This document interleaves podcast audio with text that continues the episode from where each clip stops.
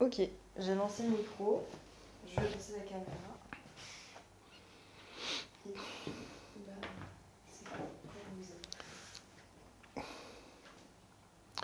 As new business ventures, startups are a key element in the growth of economic wealth and the innovative capacity of regions and nations. Startups have to deal with the difficulties arising from their small size as well as those of novelty. This dual vulnerability may lead them to higher failure rates, reducing their chances of survival. Network has been highlighted in the literature as critical to the success of startups.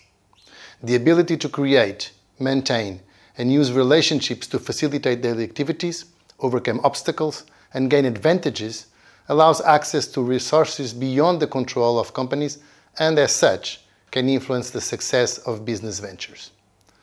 However, networking has a dark side. For example, the very strength and density of ties created in a cohesive network may reduce the autonomy of network elements. Also, the process of creating a network of strong ties requires such an investment of time that it can distract the business owner from other aspects crucial to his effective operation. The aim of this study is to understand how early sales growth can reveal the dark side of networking and how a creativity orientation can restrain this pernicious facet of networks. The results showed that the sales growth of a startup can indeed lead to an overuse of external networks and thus to network overload which is detrimental to the survival of less creativity oriented new firms. This can be explained because the overuse of external ties can cause networks to grow beyond the entrepreneur's ability to manage them effectively. In the startup phase, the company needs the presence of its owner.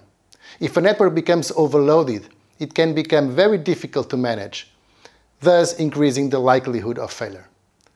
The study also reveals how the overuse of networks can be a consequence of sales growth in the early stages of development, enhancing the negative effects of external networks.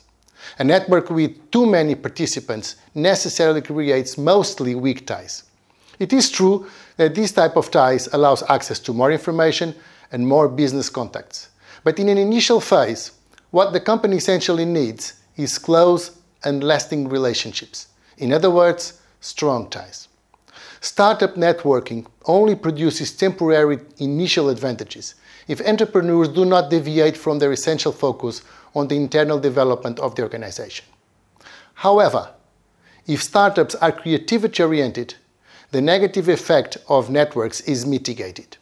Creativity oriented startups share a culture of praxis of innovation in which flexibility and the use of external networks are key factors for success.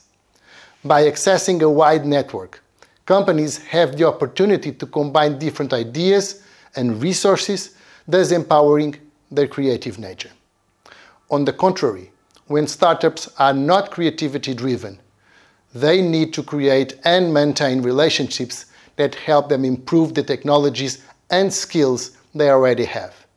And this can only be done with strong ties. In conclusion, Despite the advantages of networking, owners and managers of startups in a process of increasing sales growth should always keep in mind that over-investing in building external networks may reduce their focus on business and strategy, increasing the potential for failure.